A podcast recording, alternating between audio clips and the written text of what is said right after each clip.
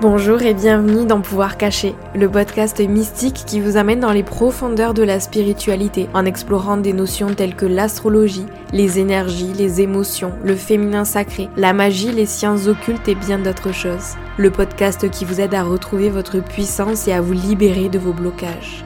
Je m'appelle Noélie, je suis guide holistique, facilitatrice de retraite et de rituels de lune et également professeure de yoga. Ma mission au quotidien est d'accompagner les femmes à retrouver leur pouvoir intérieur, notamment grâce à l'astrologie, au tarot, au yoga, à la spiritualité et à d'autres techniques de développement personnel. Je souhaite que ce podcast puisse vous reconnecter avec vos pouvoirs cachés. Alors installez-vous confortablement et je vous souhaite une très belle écoute. Bonjour tout le monde, je suis ravie de vous retrouver dans ce tout nouvel épisode. C'est la rentrée.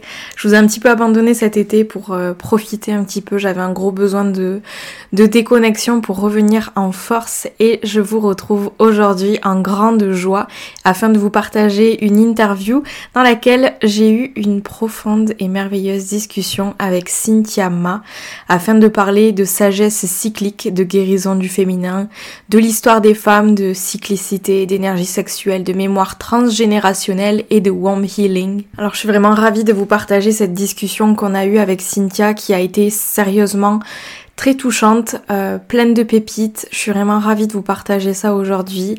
Euh, et voilà, j'espère que, que vous êtes ravis de reprendre la rentrée sur le podcast Pouvoir Cacher et que vous avez bien profité de ce bel été, de ces belles vacances si vous avez eu la chance d'en avoir. Et si vous n'avez pas eu et que vous avez passé un été pourri, j'espère que cet épisode saura vous redonner le sourire et un petit peu de confiance en vous aussi. En tout cas, je suis ravie d'être parmi vous aujourd'hui, de vous partager cette nouvelle interview. Si jamais vous aimez cette interview, vous aimez le podcast, vous avez envie de soutenir cette aventure, je vous invite à venir noter le podcast sur la plateforme Apple Podcast, à laisser un petit commentaire, à partager sur les réseaux sociaux. Et puis voilà, merci beaucoup pour votre soutien et sur ce, je vous souhaite une très belle écoute. Hello Cynthia, merci de nous faire l'honneur d'être ici aujourd'hui sur le podcast. Comment est-ce que tu vas? Allô, je vais super bien. Euh, je suis dans un espace de, de grande gratitude en ce moment. Euh, c'est les vacances, je profite de l'été, c'est doux. Euh, je crée beaucoup d'espace pour pour mes projets, pour arriver en force pour l'automne. Donc, je me sens très bien aujourd'hui. Trop bien. Est-ce que pour toutes les personnes qui te connaissent pas, qui te découvrent ici aujourd'hui, est-ce que tu veux bien te présenter? Mm-hmm. Donc, euh, je m'appelle Cynthia M.A. M.A. pour mon nom de famille qui est Marc Aurel. Euh, et en fait, je suis professeure de yoga, consultante en Ayurveda et une grande, grande, grande passionnée de tout ce qui touche à la nature cyclique et à la santé féminine. Euh, donc, c'est vraiment mes, mes trois piliers, le yoga, l'Ayurveda et les cycles. Et euh, tous mes enseignements sont inspirés par ces trois médecines qui se rejoignent, qui se, qui sont vraiment complémentaires. Autrement, ben je suis euh, une grande, euh, une grande passionnée de la nature aussi, des sports de plein air, ouais, et du bien-être en général et de l'humain, une grande, grande passionnée de l'humain. Je parlais de santé féminine, mais de façon générale, euh, je suis fascinée par, par l'être humain et le vivant. Mmh. Notre conversation s'annonce euh, intéressante et passionnante. Et si tu es là aujourd'hui, c'est justement pour nous parler de sagesse cyclique et de guérison du féminin. Et la guérison du féminin, elle est en lien avec notre propre histoire, avec la grande histoire des femmes de manière générale. Est-ce que tu peux nous la conter, cette histoire des femmes? Est-ce que les femmes ont toujours été déconnectées de leur cyclicité? C'est quelque chose qu'on retrouve beaucoup aujourd'hui. Euh, Qu'est-ce qui s'est passé pour qu'on en arrive là? Hmm, C'est une grande question et c'est une grande histoire. Euh, vous avez certainement ou peut-être entendu parler que le patriarcat domine depuis plus de 5000 ans. Il y a même des écrits qui disent jusqu'à 8000 ans. Euh, mais autrefois, vraiment, euh, on était dans une société où euh, l'être humain était beaucoup plus connecté avec la nature. Donc, aussi loin qu'on se souvienne, la femme était connectée avec les astres, avec la lune. les femmes étaient connectées aussi beaucoup à leurs dons, hein, leurs dons de sage, de magicienne, de, de guérisseuse, très connectées à leur intuition aussi, puis à la nature parce qu'elles elles vivaient dans la nature, donc forcément, elles s'inspiraient d'elle. Et avec l'Inde, industrialisation, puis même avant cela, avec l'arrivée des dieux solaires et tout ça, tranquillement, la femme a été déléguée d'une certaine façon au rôle de la procréation et, elle est devenue en quelque sorte une, une propriété de l'homme. Et tranquillement, euh, tout ce pourquoi elle était vénérée euh, dans le temps de la déesse mère et tout ça, est devenu en quelque sorte un péché, un péché originel. Et de là est venue la chasse aux sorcières aussi. Donc encore une fois là, ça dépend dans les écrits parce qu'il y a eu beaucoup beaucoup d'écrits de notre histoire qui ont été brûlés, effacés pour pas que ça se sache en quelque sorte. Mais en fonction des différents écrits, on parle entre 100 000 et 1 million de femmes qui ont été brûlées, torturées, martyrisées, dès qu'elles avaient des attitudes semblables à ce qu'on appelait la sorcière. Euh, donc, ça faisait peur. Pourquoi? Parce que la femme, lorsqu'elle se connecte vraiment à, à sa pleine puissance, elle sait. La femme sait. Euh, c'est une grande sage. On peut être vraiment connecté à l'univers, à des visions. Et euh, malheureusement, ben c'est ça avec tout le patriarcat hein, qui, qui, a pris la place du matriarcat et tout ça. Tranquillement, la femme s'est déconnectée de toute cette partie-là d'elle-même. Et même que j'oserais dire qu'avec tout ce qu'on porte, comme histoire justement de toutes ces femmes-là qui ont été martyrisées. On a peur d'être puissante, on a peur de prendre notre place à ce niveau-là, on a peur de guider notre vie à partir de notre intuition parce que c'est intangible, parce qu'on vit dans un monde dans lequel on a besoin de concret, de rationnel, de résultats. Et tout ce qui est un peu plus subtil euh, nous fait peur ou du moins on est moins compris. Euh, moins vénérée. Donc, euh, ça fait partie un peu de ma mission, justement, de reconnecter les femmes à ça, de reconnecter les femmes à leur pleine puissance, de leur rappeler qu'elles qu'elles ont un contact direct avec leur intuition. Mais l'intuition qu'on peut trouver vraiment au niveau d'avoir des idées de génie, d'avoir de la euh, de la clairvoyance, tout ça, mais aussi l'intuition du cœur. Euh, de prendre les décisions à partir du cœur et non pas de la tête, afin que le cœur en fait, que le, mental soit au service du cœur et non l'inverse, euh, comme on a tendance à, à faire en ce moment. Ouais. Donc, euh, ouais, on porte les stigmates de cette histoire-là et, euh, et c'est tout un processus euh, de s'en libérer, ne serait-ce qu'avec l'ouverture de la voix, hein, l'ouverture de la voix qui est vraiment un grand, grand défi chez, euh, chez la plupart des êtres humains, mais je remarque beaucoup chez, les, chez la femme la peur de s'exprimer, la peur de dire sa vérité, la peur de dire non, la peur de demander de l'aide. Donc, euh, ouais, il y a, y a, beaucoup d'améliorations, mais il y a encore beaucoup de chemin à faire, que ce soit au niveau de la parité salariale. Hein. Je pense que depuis les années 70, les femmes ont fait un les féministes ont vraiment amené ça à un autre niveau, heureusement, mais euh, ça reste qui reste quand même encore beaucoup de travail pour euh, atteindre l'égalité. C'est ce qu'on veut. Hein. On veut pas mettre le masculin de côté. Bien au contraire, on veut juste un retour du balancier qui nous permette d'être en harmonie, puis que les deux, autant le féminin que le masculin, puissent danser ensemble. Oui, c'est important de le rappeler ça. Mm-hmm. Et justement, aujourd'hui, avec tout ce qui s'est passé, quel est selon toi le rôle de la femme aujourd'hui dans notre société? Le rôle, Ouais. Celui, ben, en fait, celui qu'elle qu'elle a envie de prendre, tout simplement. Puis, euh, tu longtemps, on a été cantonné à des rôles de, de mère, puis c'est beau parce que c'est un rôle extraordinaire. Euh, mais il fut une époque où tu faisais partie du clan de celles qui pouvaient avoir des enfants et celles qui ne pouvaient pas en avoir. Il valait mieux que tu sois dans le clan de celles qui pouvaient en avoir parce que Autrement, c'est comme si tu servais à rien en quelque sorte. Euh, puis au contraire, hein, on s'entend qu'une vie humaine c'est extrêmement précieux. Donc aujourd'hui, euh, le rôle de la femme, c'est justement c'est de de s'affranchir de toutes ces étiquettes là et de retrouver sa place, celle qu'elle a envie de prendre, en faisant un enfant par la maternité de cette façon-là ou autrement. Euh, en ayant une vie professionnelle épanouie, en étant dans une relation de couple qui la nourrit. Euh, puis si elle est dans un rôle de mère, mais d'essayer de trouver l'équilibre aussi là-dedans, de ne pas s'oublier comme femme à la base, un beau grand défi qui est, qui est mm-hmm. à renouveler quotidiennement.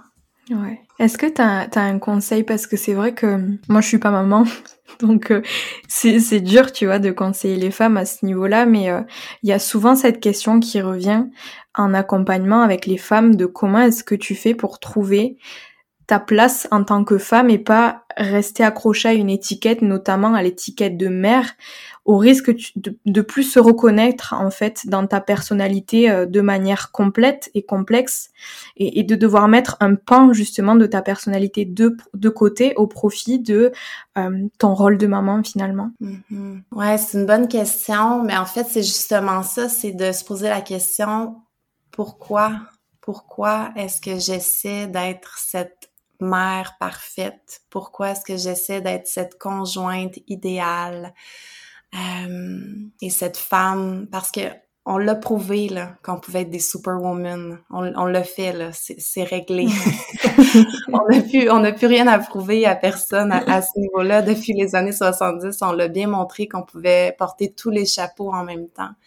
Puis après ça, j'ai envie de demander à ces femmes-là et à ces mères-là, mais pourquoi tu as besoin de poursuivre cette quête illusoire de la mère parfaite. Puis en réalité, c'est d'essayer de correspondre à un modèle qui est utopique. C'est utopique euh, la perfection. C'est utopique de croire qu'on peut être tout ça à la fois. Donc, premièrement, c'est de, c'est de faire la paix avec l'imperfection. Puis c'est de revenir vers l'essentiel, puis essayer vraiment de se détacher au maximum des attentes, puis des, des étiquettes qu'on nous, qu'on nous impose finalement, mm. qu'on croit être la formule magique, mais c'est pas vrai qu'il y a une formule pour tout le monde. Chaque mère est différente, chaque femme est différente, chaque femme a son lot de de défis, de traumas, euh, de support aussi. Le système de, de, de support, de soutien autour d'elle euh, peut être vraiment différent d'une femme à l'autre. Il y a des femmes qui ont une famille super proche, euh, ils ont beaucoup d'entraide, puis il y a des mères monoparentales hein, qui sont laissées à, elles-mêmes, euh, qui rencontrent d'autres genres de défis. Donc, c'est vraiment pour moi un retour à, à l'essentiel et à la simplicité le plus possible. C'est des grands concepts qu'on entend beaucoup dans les dernières années, hein, la simplicité, le mm-hmm. minimalisme. Mais c'est vrai. Qu'est-ce qui est essentiel aujourd'hui? Puis qu'est-ce qui peut attendre? Pourquoi on fait les choses? Pour qui? Pour quelle raison? Et pourquoi on accepte de, de s'user un petit peu plus à chaque jour, encore une fois, pour, pour rentrer dans un moule qui nous correspond souvent pas? Euh, donc, de revenir à l'essentiel. Puis si pendant un an, deux ans, trois ans, l'essentiel, c'est d'être dans ce rôle de maman, euh, puis c'est certain qu'il va y avoir le faux mot, hein, la peur du manque. La, on a l'impression, ce que j'entends, euh, moi non plus, j'ai pas, j'ai pas encore d'enfants, puisque j'entends beaucoup des femmes autour de moi, c'est j'ai l'impression que la vie va tellement vite. Ouais. Moi, je suis enceinte ou je viens d'avoir un bébé, puis j'ai l'impression que je manque le bateau, j'ai l'impression que je manque tout ce qui se passe. Mais en fait, non, le, le projet en ce moment, c'est de prendre soin de l'enfant, puis la femme va revenir. Fait que des fois, on essaie à tout prix de maintenir le rythme et de maintenir tous les rôles en même temps au même niveau, et c'est pas possible.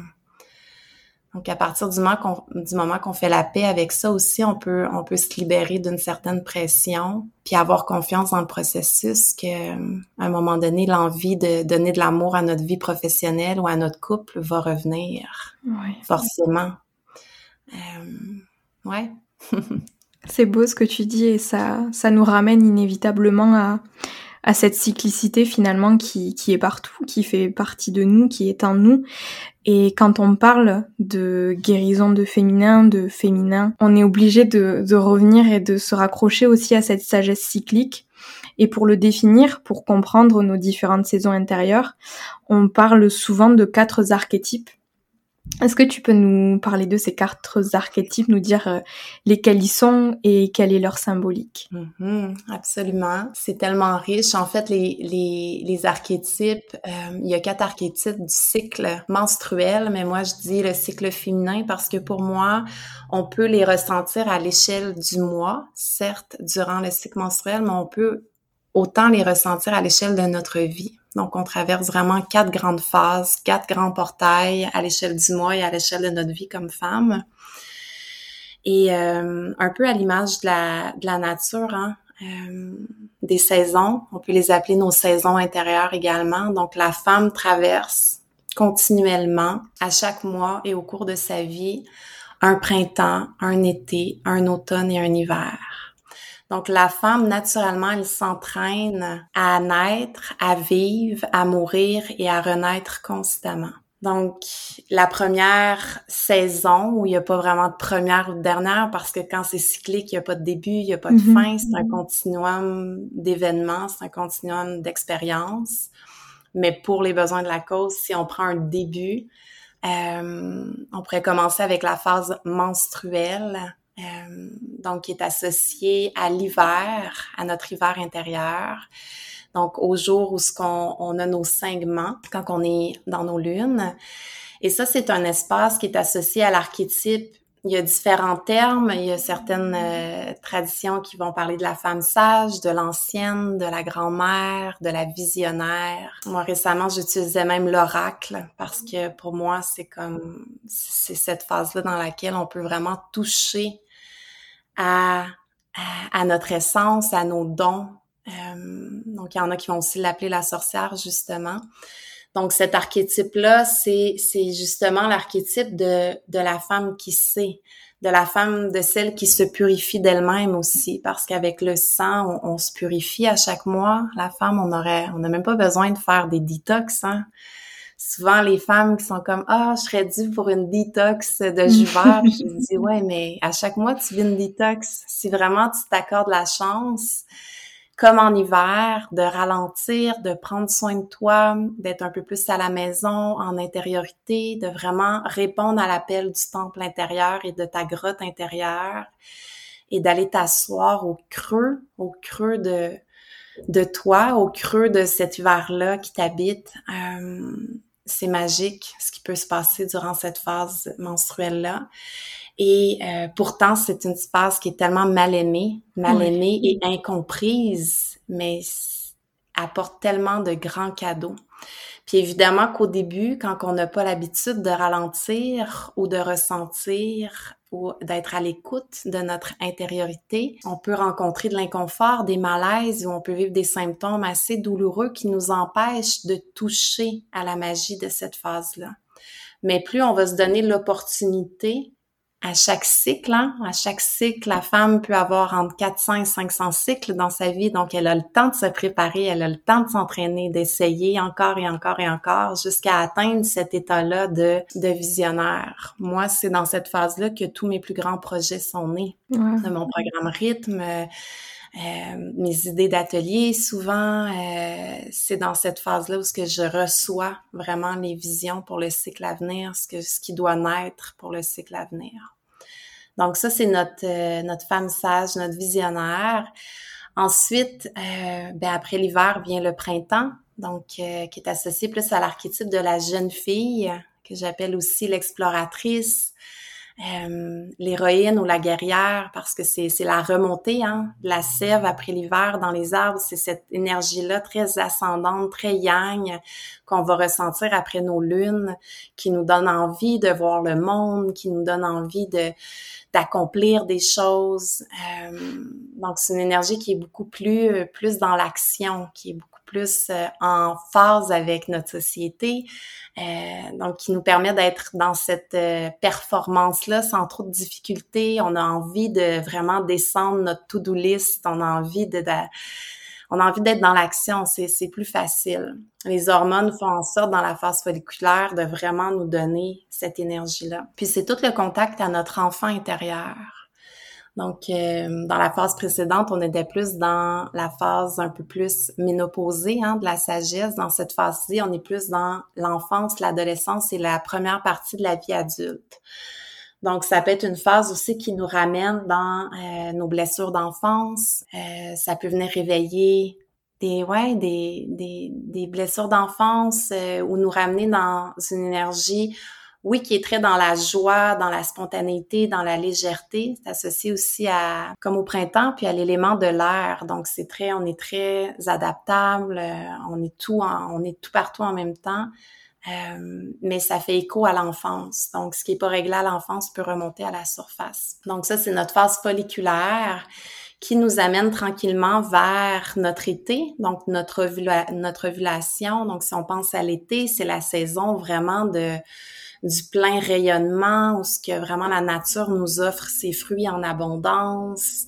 Et les couleurs sont vives, il fait chaud, il y a de la lumière, on a envie d'être à l'extérieur de nous, on a envie d'être, euh, de voir notre communauté.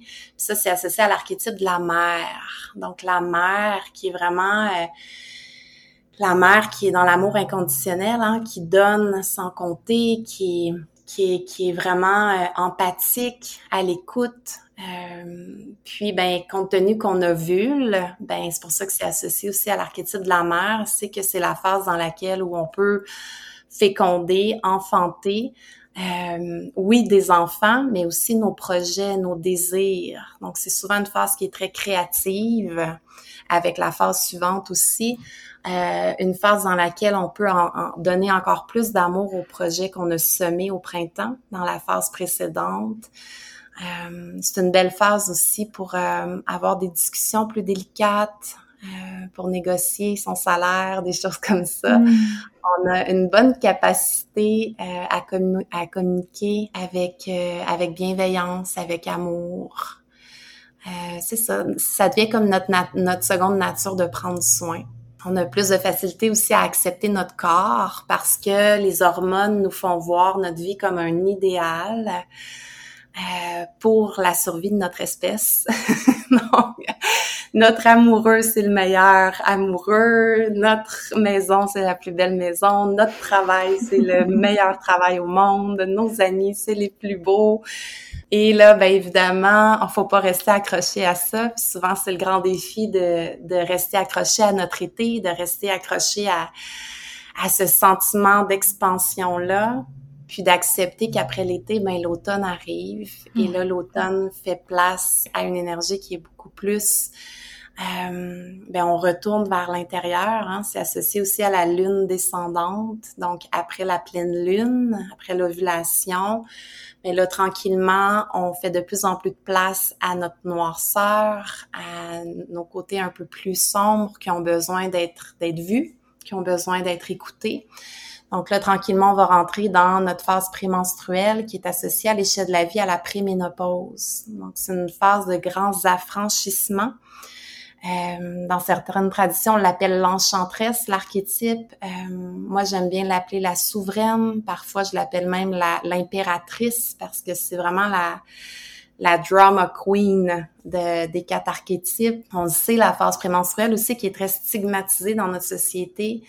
Euh, c'est une phase qui est difficile pour une femme parce que justement, dans cette, cette, cette quête de se retrouver puis de retrouver notre pleine puissance, dans cette phase-là, on peut plus se mentir. Dans cette phase-là, on a besoin d'être aligné avec notre vérité. On a besoin de d'être vu au grand jour. On a besoin d'être écouté dans nos besoins. Tous ceux qu'on a réussi, on a réussi à enfouir, à tout ce qu'on a réussi à être dans le déni de durant le cycle, ben là, ça peut plus être comme ça. Donc souvent, c'est une phase où ce qu'on a moins de tact, où ce qu'on a moins de filtre, où on a besoin de dire haut et fort euh, tout ce qu'on ressent, tout ce qu'on vit. Donc le spectre émotionnel est très peut être très chargé.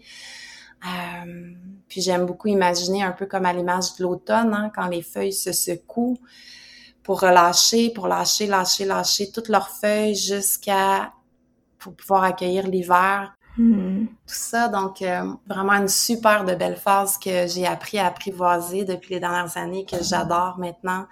J'aime tellement quand ma souveraine, elle arrive en avant-plan, puis qu'elle me le dit, elle me le dit ce qui fonctionne pas dans ma vie, puis je peux plus me mentir. Donc euh, c'est vraiment une très très très belle phase pour faire du self-care aussi, pour prendre soin de soi, euh, pour s'accorder du temps, pour faire ce qu'on a envie. Ouais, c'est pas sans défi, mais quand on comprend que c'est cyclique, ça devient beaucoup plus doux. Puis ensuite, ben on recommence. Donc après, après la souveraine, après notre automne, ben on rentre dans notre hiver et là, ben nos lunes vont être un portrait du cycle qui s'est déroulé.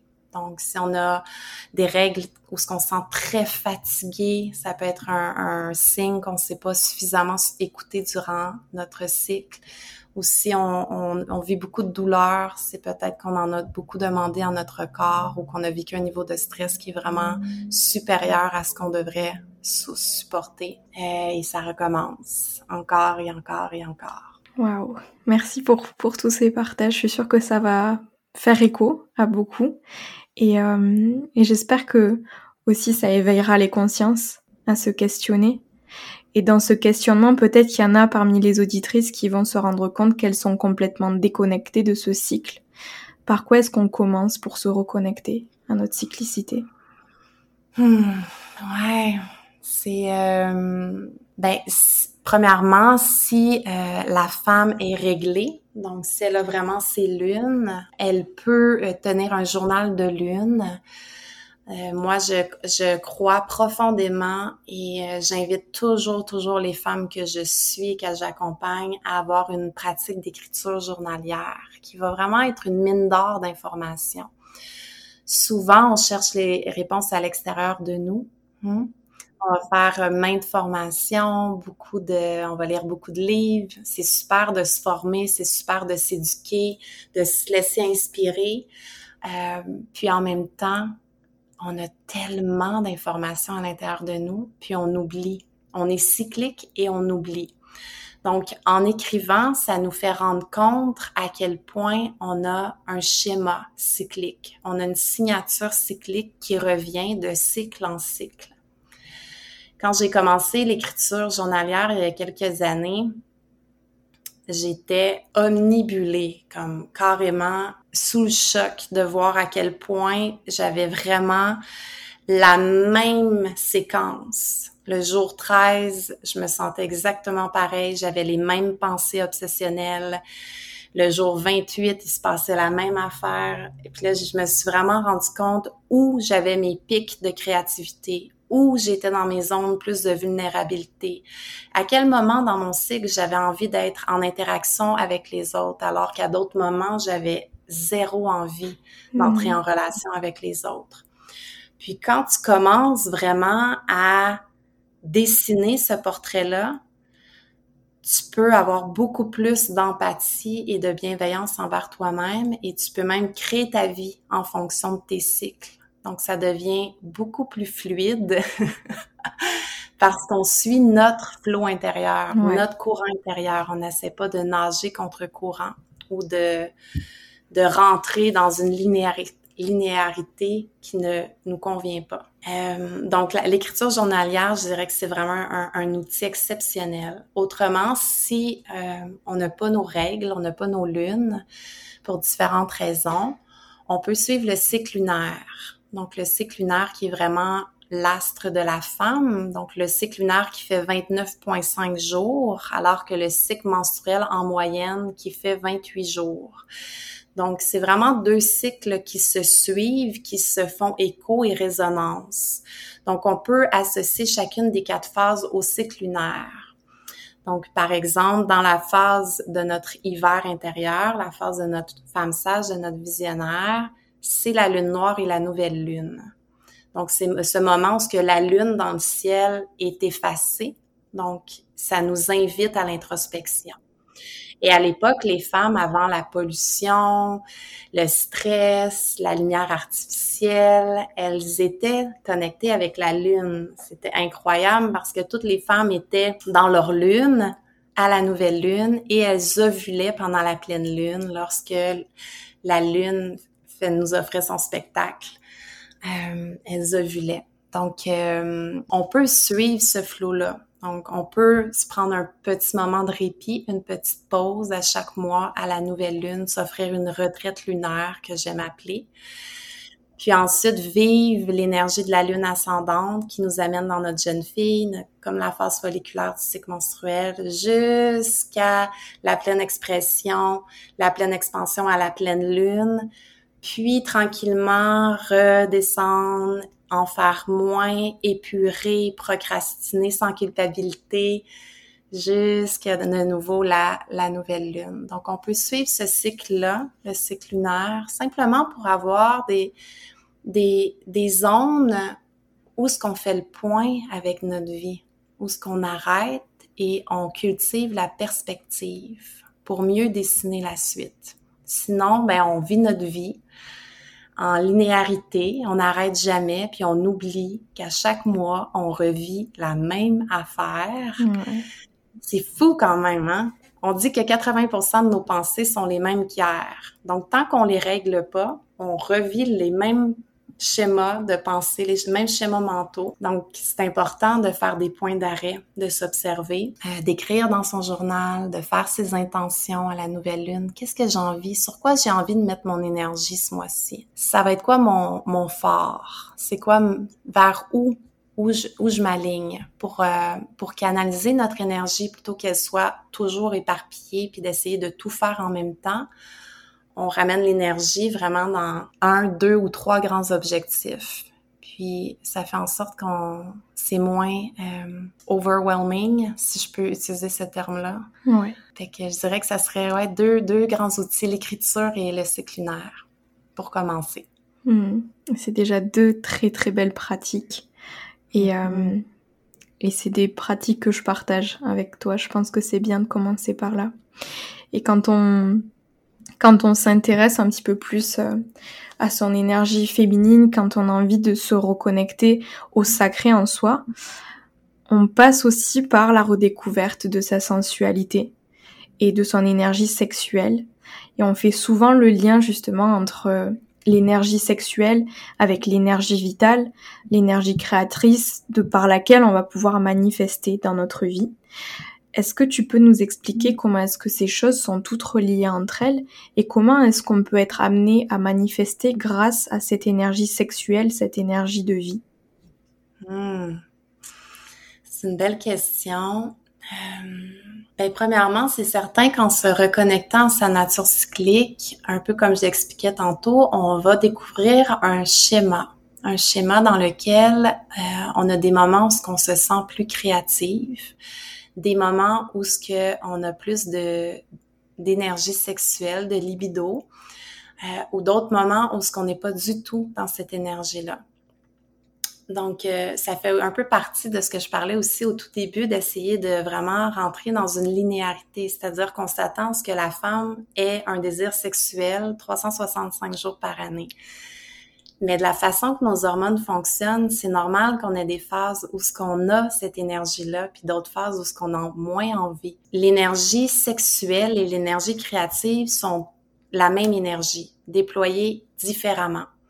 Donc, souvent, on va connecter à notre énergie sexuelle, on va ressentir, par exemple, un désir monter dans notre corps physique ou énergétique. Mais c'est la même chose lorsqu'on a un élan créatif. C'est la même énergie. C'est juste que c'est comment est-ce qu'on utilise cette énergie-là comment est-ce qu'on l'accouche dans le monde, en quelque sorte. Donc, il y a même des gens qui vont faire preuve d'abstinence, hein, carrément, pour garder l'énergie sexuelle pour la créativité. Mm. Euh, je vous dis pas de faire ça du tout. Profitez comme bon vous semble. Euh, mais on peut vraiment voir ces deux énergies-là comme deux énergies sœurs. En même temps, on peut aussi avoir une énergie qui soit, une énergie sexuelle qui soit dans un but de procréer, de faire naître quelque chose et on peut avoir une énergie sexuelle ou créative qui soit dans le but de vivre pleinement dans son corps et même, j'oserais dire, de déconstruire les attentes. Donc moi, par exemple, je ne vis pas ma, mon énergie créative de la même façon au fil du mois. Donc en début de mois, je suis beaucoup plus dans une énergie euh, d'organisation, euh, de planification, plus dans, si vous êtes familière avec l'astrologie, plus dans la Vierge, dans les énergies vraiment de la Vierge, euh, puis peut-être même Capricorne, donc mm-hmm. très, très structuré. Après mon ovulation, je rentre plus dans une énergie créative de déconstruction. Euh, c'est comme si j'ai besoin de créer, pas pour un but en particulier, mais pour explorer, pour expandre mon champ des possibles, euh, sans attente, sans que ça soit efficace, mais juste pour être en exploration. Donc, ma créativité va se déployer vraiment différemment. Ça va être plus à travers le mouvement intuitif, la danse, le chant, les arts de, de toutes sortes. Autrement, ma, ma, ma mon énergie sexuelle, c'est certain qu'en début de mois, mes hormones préparent un nid pour un éventuel fœtus. Donc, mon énergie sexuelle va monter, monter, monter jusqu'à atteindre un apogée durant l'ovulation où ce que souvent je vais vraiment avoir envie de faire l'amour de plein de façons, autant à la vie qu'à mon amoureux, qu'à mm. tout ça. Puis après, lorsque le corps jaune se désagrège, s'il n'y a pas eu fécondation, j'ai aucun désir sexuel. On n'est pas. Pourquoi? Parce que mon corps, il se dit, mais pourquoi? À quoi bon? il est trop tard, donc on va attendre le cycle prochain. Donc c'est de s'observer là-dedans puis de découvrir que ouais, on a une énergie créative qui évolue, sans cesse, une énergie sexuelle aussi qui évolue sans cesse. Euh, mais les deux sont accessibles. Des fois, c'est endormi. Hein? Il y a beaucoup de femmes de ma communauté qui me partagent euh, qu'avant de se connecter à, leur nature cyclique, leur énergie sexuelle et créative était complètement endormie. Elles se sentaient engourdies, zéro inspirées, euh, zéro envie de faire l'amour. Puis lorsqu'elles se sont connectées à leur énergie cyclique, elles, leur nature cyclique, elles, ont tranquillement ressenti que ça s'est éveillé en elles. Et elles ont découvert une partie d'elles qu'elles ne connaissaient pas auparavant. Donc ça nous donne, euh, ça nous donne accès accès à ces énergies-là qui, qui, sont à l'intérieur de nous, sont juste soit en dormance, puis des fois elles peuvent être euh, surutilisées aussi. Donc faut voir aussi à ce niveau-là comment comment est-ce qu'on on utilise notre créativité, comment est-ce qu'on utilise notre énergie sexuelle. Ça aussi, ça peut être de l'information super intéressante pour apprendre à se connaître. Merci pour toutes ces belles pépites, Cynthia. C'était, c'était hyper intéressant de, de voir le, le parallèle entre les deux et toujours de pouvoir le calquer aussi sur notre, sur notre phase cyclique. Ça permet aussi de prendre du recul et de, de lâcher prise un peu, de se foutre la paix aussi. Merci pour tes beaux messages. Quand on parle de guérison du féminin, on entend beaucoup parler de womb healing.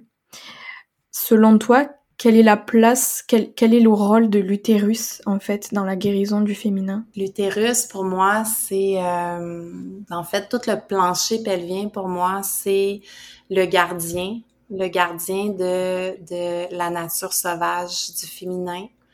Euh, j'aime voir le plancher pelvien vraiment comme le masculin sacré qui tient l'espace pour le wildness du féminin qui peut danser. Euh, L'utérus, c'est notre centre de création. C'est là où tout naît. Hein? C'est le grand l'utérus, c'est le grand connecteur de tous les êtres humains. Tout le monde a passé par un utérus pour être en vie. Donc, on, on, on on devrait, tant qu'à moi, vénérer l'utérus, mm. vénérer les utérus. Et malheureusement, on est souvent déconnecté de cet espace-là de nous-mêmes. On, physiologiquement, on ne sait pas comment ça fonctionne. Énergétiquement, on a peur d'aller là. Euh, souvent, c'est c'est un siège euh, où ce qu'on peut vivre de la gêne, de la culpabilité, de la honte, de la peur. Hein? C'est les grandes émotions qui remontent chez la femme quand on connecte à cet espace-là. Euh, puis pourtant, c'est, c'est un espace qui a besoin d'être nourri, qui a besoin de, de recevoir vraiment une attention particulière euh, pour que ça soit vivant, pour faire du pont justement avec l'éveil de notre nature créative et sexuelle, on doit être connecté à notre utérus. On doit pouvoir ressentir ce qui se passe à ce niveau-là. Puis des fois, on est tellement déconnecté qu'on qu'on passe à côté d'un grand, grand, grand potentiel. Grand, grand, grand potentiel. Donc, euh, l'utérus, le cœur, la gorge sont vraiment des espaces super importants pour euh, libérer le féminin, libérer la femme. Euh, puis des fois, c'est difficile de passer par l'utérus pour différentes raisons. Si on a été victime hein, de d'inceste ou de, de, trucs plus plus difficiles, euh, on peut passer par le cœur, par exemple, ou on peut passer par la gorge, puis tranquillement descendre jusqu'à l'utérus. Pour, pour d'autres femmes, on peut passer directement par l'utérus. Euh, puis un potentiel de guérison énorme, énorme, énorme.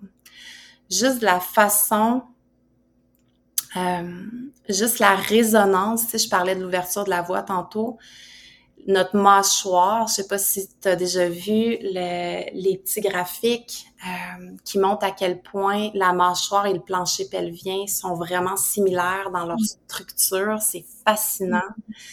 Puis on voit que en détendant notre mâchoire, en détendant notre gorge, automatiquement, si les, les femmes qui nous écoutent en ce moment, si vous le faites, détendez votre mâchoire, vous détendez votre gorge et automatiquement, vous allez ressentir la résonance dans votre utérus. Automatiquement, les deux se font écho, les deux se font miroir. Donc, comment est-ce qu'on peut détendre? Parce qu'on accumule beaucoup de beaucoup de stress. Euh, il y a une de mes enseignantes qui travaille beaucoup aussi avec toutes les les points d'acupressure autour de l'entrée du vagin, puis on voit à quel point les femmes tiennent tellement de, de blessures, de traumas au niveau de leur système reproducteur féminin. C'est l'entrée aussi, hein? C'est l'entrée dans notre univers. Donc, le vagin, l'utérus, c'est vraiment, c'est là qu'on laisse entrer euh, de différentes façons. Donc, la façon que c'est fait aussi par soit le type de sexualité qu'on vit euh, peut avoir un grand impact sur notre écosystème vaginal, notre écosystème intérieur. Ça peut laisser des, des empreintes en quelque sorte. Donc, d'avoir une santé pelvienne, une santé utérine où ce qu'on prend soin, puis ça peut prendre différentes formes par la visualisation, il y a une visualisation que j'aime beaucoup enseigner qui est simplement d'imaginer son utérus comme un jardin qu'on nettoie. Puis juste ça, ça peut faire énergétiquement une grande différence sur ce qu'on a accumulé en cours de journée ou au cours de notre vie. Donc, visualisation, différents mouvements pour vraiment connecter avec l'élément de l'eau, puis garder cet espace-là fluide. Euh, c'est fou comment qu'en bougeant notre bassin, c'est fou juste de bouger le bassin, comment on peut se sentir inspiré. Quelques minutes après, on, avait, on était dans le doute, on avait besoin d'une réponse. Et là, oups, juste, on se met une chanson qu'on aime, on bouge dans notre bassin cinq minutes, puis je vous promets que vous allez avoir de la clarté par la suite. Donc, ça nous connecte à tout ce qu'on est comme femme, à notre énergie créative, sexuelle, euh, à de la clarté, qui est notre birthright. Vraiment, c'est on a le droit à ça, on a le droit à ça. Euh, puis de, faire le choix de ce qu'on laisse entrer en nous. Puis ça, c'est, je parle pas juste de, des autres, mais de vraiment la nature féminine, c'est une nature qui est réceptive. Donc, qu'est-ce qu'on choisit de recevoir et, euh, et d'offrir en, mm-hmm. en, en équité? Ça, c'est un autre défi. c'est fort vrai quand, euh, quand, on a, quand on fait face à tous ces traumas, souvent ça peut venir euh, de l'histoire aussi de nos ancêtres, de notre famille. On dit aussi que ça peut venir de l'histoire de notre naissance, le moment où on est venu au monde. Comment est-ce qu'on fait pour soigner ça? Comment est-ce qu'on fait pour se libérer des mémoires transgénérationnelles? J'adore tes questions parce qu'on pourrait passer un podcast au complet par question minimum. Euh, la guérison du transgénérationnel puis la guérison des lignées, c'est un grand, grand, grand sujet. Euh, on porte en fait, on porte dans notre ADN, euh, même la science, la science rejoint les, les sciences occultes, là, rejoint c'est, ça a été prouvé maintes et maintes fois qu'on porte dans nos cellules 7 à 11 générations. Euh, donc, on porte la charge aussi de nos ancêtres. On porte la charge de euh, des souffrances, des traumas de notre mère, notre grand-mère, notre arrière-grand-mère. Donc, des fois, on a l'impression, on vit des choses, puis on a l'impression que ça nous appartient pas. Ou on se demande, mais d'où vient cette peur-là? D'où vient cette résistance-là? Puis des fois, ça nous appartient tout simplement pas. Donc, la première chose à faire, premièrement, c'est d'ouvrir le dialogue. Et ça, c'est une étape qui est vraiment pas facile pour la plupart des gens, d'ouvrir le dialogue avec sa lignée euh, pour poser des questions. Comment, à ta mère, par exemple, comment tu vécu quand tu étais enceinte de moi? Comment tu t'as vécu ta grossesse? Comment s'est passé l'accouchement? Euh, comment as-tu vécu, toi, ta propre enfance? de poser à, sa mère comment est-ce que ta mère a vécu sa grossesse? Et de récolter tranquillement de l'information comme ça pour euh, avoir le discernement de voir ce qui nous appartient de ce qui nous appartient pas finalement. C'est pas toujours facile d'ouvrir ce dialogue-là, évidemment, en fonction de, du type de relation qu'on peut avoir avec nos parents, nos grands-parents. Euh, donc, si c'est pas possible de le faire ou que c'est trop difficile ou trop contraignant ou confrontant, il est possible de le faire énergétiquement. Donc, euh, moi, ma grand-mère est euh, une condition d'Alzheimer, donc elle est, elle se souvient plus de moi, elle est complètement déconnectée de la réalité. Euh, donc, j'ai dû rentrer en relation avec elle puis en dialogue avec elle énergétiquement. Donc de vraiment m'asseoir en méditation puis de demander à me connecter à ma grand-maman Jacqueline puis d'essayer puis des fois ça sera pas de l'information qui va être concrète comme si on avait une discussion avec quelqu'un mais de faire confiance que notre âme et notre inconscient va recevoir l'information qu'il a besoin de recevoir et de rester tout simplement ouverte à ça. Autrement, il y a des choses plus concrètes, hein, comme de la guérison vraiment intra-utérine. Donc, il y a des gens qui sont spécialisés là-dedans, qui vont venir travailler à venir guérir énergétiquement tout ce qui a pu être laissé ou déposé dans, dans notre utérus ou dans notre vagin. Donc, c'est une, autre façon de, ou dans nos différents chakras, dans notre corps énergétique. Euh, ça peut être une autre façon d'écrire une lettre à ses ancêtres moi, c'est vraiment une pratique que j'adore et que je renouvelle régulièrement. Donc, je la fais au moins une fois par année. Et à chaque fois, c'est différent parce que je suis, j'évolue et je suis différente. Et il y a des choses que, que je comprends, que je comprenais pas il y a trois, quatre ou cinq ans. Euh, donc, écrire, visualiser, se connecter énergétiquement, euh, ouvrir le dialogue pour vrai si c'est quelque chose qui est possible. C'est vraiment toutes des, des outils pour mieux comprendre notre histoire, mieux comprendre d'où on vient, mieux comprendre le bagage héréditaire, le bagage générationnel qu'on porte comme, comme être humain, puis ensuite faire le tri et s'affranchir de ce qui nous appartient pas et poursuivre notre chemin. Mm-hmm. Merci beaucoup. Sincèrement, c'est, beau ce que tu dis, c'est puissant et ça me touche beaucoup. Mm. Est-ce que Cynthia, pour terminer cette discussion, t'aurais un message à faire passer aux, femmes et aux hommes qui nous écoutent? Hmm. euh, De regarder la nature. Euh, la nature est vraiment mon plus grand enseignant. Donc, euh, qu'on soit en ville, qu'on soit en campagne, le plus souvent possible, d'aller s'asseoir en nature, d'observer les éléments, d'observer la dynamique euh, des éléments, puis de se reconnaître à travers elle et de se rappeler qu'on est la nature et que plus on connecte à elle, plus on va se rappeler qu'on est cyclique. Euh, autant l'homme que la femme. C'est juste que la femme, compte tenu qu'elle est réglée, elle, elle peut s'en rendre compte davantage. Mais l'homme aussi, à l'échelle de sa vie, va vivre une certaine cyclicité à travers les épreuves, les défis, euh, tout ça.